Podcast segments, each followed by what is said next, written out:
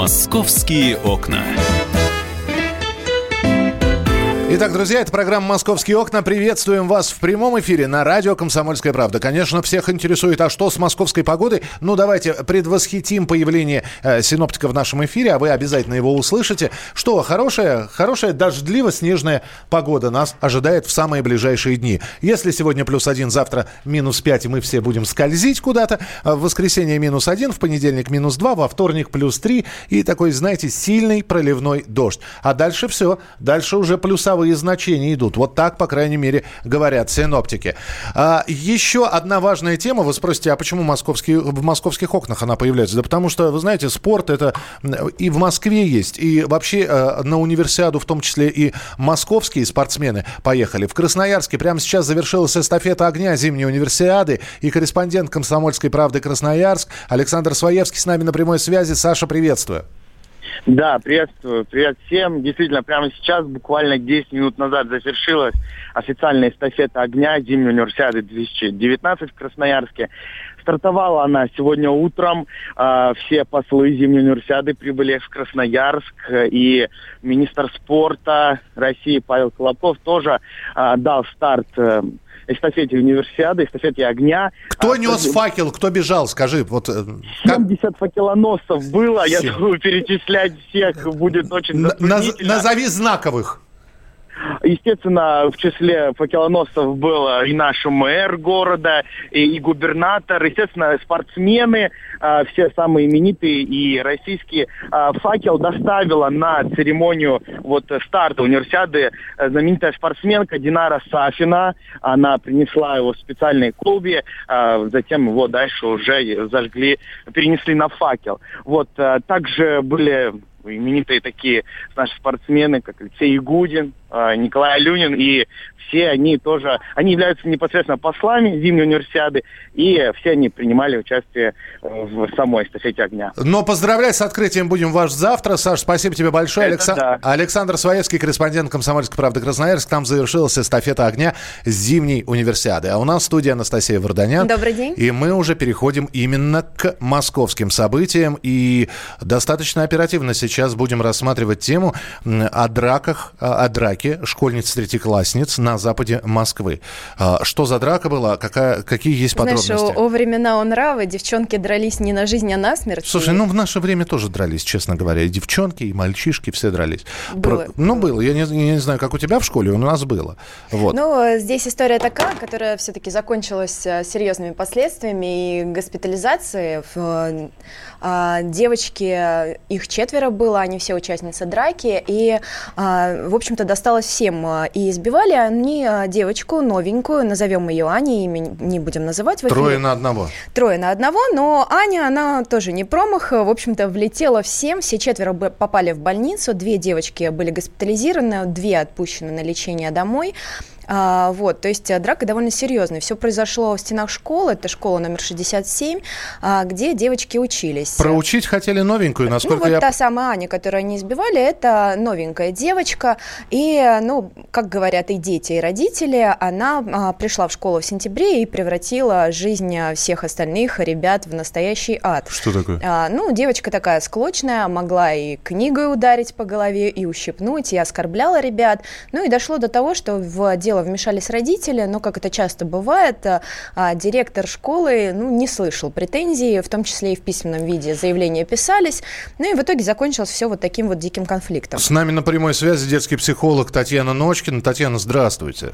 Здравствуйте. Ну, вот я сейчас вспоминал, что и в наше время дрались. А, ну, вот эту вот драку, если проанализировать с точки зрения психологии, новенькая хотела самоутвердиться, видимо, а, достаточно провокационными методами, а, а ветераны, сторожилы класса решили ее проучить. Э, это нормально или, это, или, или здесь все-таки есть какая-то психологическая проблема, которая требует ну, вмешательства специалиста? А, вы знаете, ну, конечно же, ситуация ненормальная, однако надо сказать, что она, ну, как в наше время, да, когда мы росли, такие ситуации были. Сейчас тоже такие ситуации чисты, причем по разным причинам. А, что я хочу здесь сказать? Мы же, давайте не забудем здесь сейчас, что мы говорим о а, девочках, которые учатся в начальной школе, третий класс. Поэтому в первую очередь кому мы должны ссылаться? Это к родителям и к взрослым учителям, соответственно, директору. Эта ситуация в начальной школе решается на уровне взрослых людей. Девочки маленькие.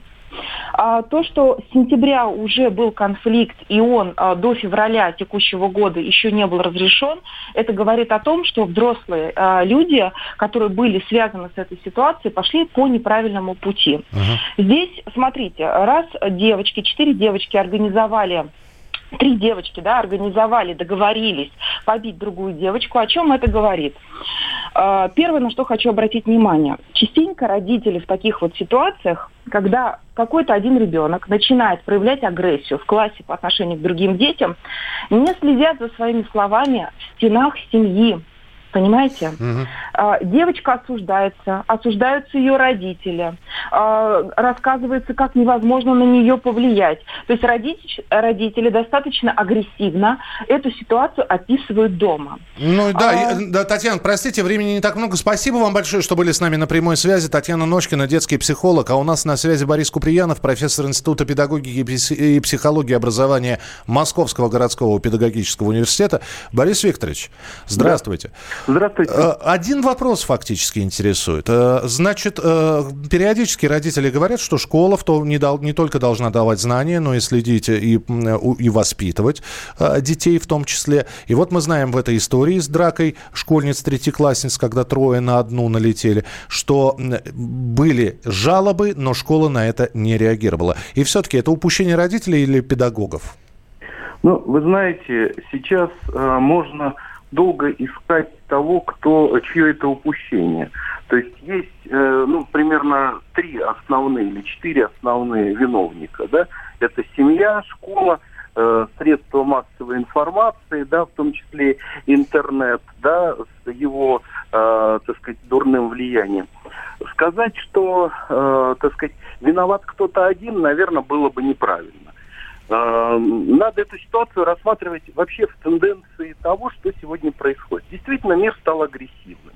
И э, стали агрессивными взрослые, причем как бы все взрослые, и родители, и, так сказать, учителя несут в себе э, следы той агрессии, которая есть в обществе.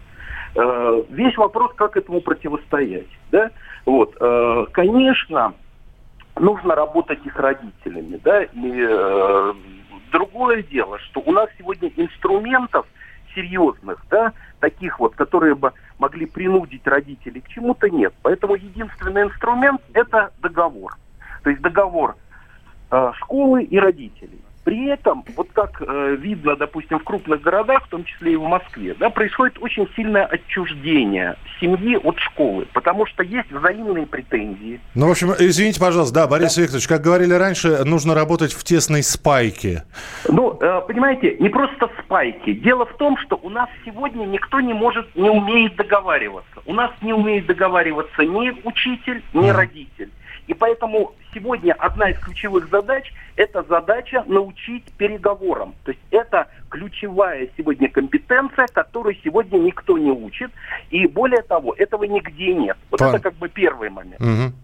А, да, да, да, Борис Викторович, я прошу прощения, у нас совсем да. мало времени в эфире. Давайте мы на первом моменте, на важном моменте остановимся. Спасибо большое. Борис Куприянов, профессор Института педагогики знаешь, и психологии ты, образования. Ты да. знаешь, Миша, драки действительно всегда были, но сейчас такая тенденция, что дети, когда дерутся, это не самое важное. Самое важное у них это включить камеру мобильного телефона. А это снималось? Так это было и в этой истории. Да, девочки тоже включили камеру мобильного телефона, и одна из, э, одна из них, тех, кто организовывали, собственно, нападение такое, она а, начало драки снимала на видео. Ну и здесь, конечно, когда ты слушаешь а, а, десятилетних девочек с косичками, милых таких школьниц, а, уши, прости, в трубочку сворачиваются. Какими Мат-перемат? А, словами они оскорбляют, жестокие, жестокие выражения, нецензурные выражения, все это в этой истории присутствовало. Э, я так понимаю, что на самом деле вся эта история только продолжается. Э, на данный момент, скажи, какие выводы сделаны? Ну, понятно, что э, школу сейчас осаждают все, кому не лень, в том числе и журналисты, пробуют подробности какие-то. И на школу в том числе, в общем, с нее никто вины не снимает. Мне просто интересно, девочки госпитализированы, каково их состояние и что да, и дальше? Ну, серьезных каких-то таких, э, которые навредили бы здоровью травм нет. Подожди, это сотряс... травмы живота, вот. сотрясение мозга. Так. То есть, ну, в ближайшее время девочек выпишут, безусловно. А что касаемо виновных, то а, с большой долей вероятности можно сказать, что а, отвечать за ситуацию будет учитель начальных классов, которому хорошо было известно о конфликтной ситуации в данном классе, которая не находилась в этот момент с детьми. А, драка продолжалась а, почти 7 минут. Все это время дети были без присмотра. Это начальная школа, третий класс. Это перемена была? А, это перемена, да. И, и ну, драка в, в самой школе, случае, да? Да, в стенах школы. В любом случае учитель, классный руководитель или учитель начальных классов а, будет за это отвечать. А мне интересно, а претензии от родителей уже прозвучали? И от, от родителей а, кого? А, от родителей всех детей прозвучали претензии, потому как ну, за ними э, должным образом не присматривали. Все пострадавшие родители, дети которых пострадали в данной драке, они э, просят наказать э, виновных. А при этом про воспитание, про собственное ничего не говорят, конечно же, да? Ну, ситуация реально была доведена там, видимо, до предела, поэтому... Ну что, следим, следим за развитием событий. Прочитать об этом можно на сайте «Комсомольской правды» www.kp.ru. Анастасия Варданян была у нас в студии. Настя, спасибо тебе большое. Все время приходишь с, с историями, которые весенними и радостными не назовешь. Но я когда-нибудь дождусь хороших историй. Спасибо тебе большое. Мы продолжим программу «Московские Хорошего окна» дня. через несколько минут. «Московские окна».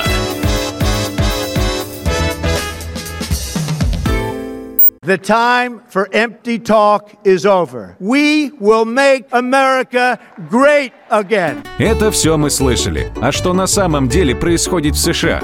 Реальные новости, курьезы и события, которые нигде, кроме Штатов, случиться не могут. Как они там за океаном вообще живут?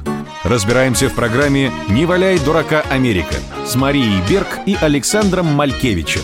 Слушайте и звоните по понедельникам с 12 часов по московскому времени.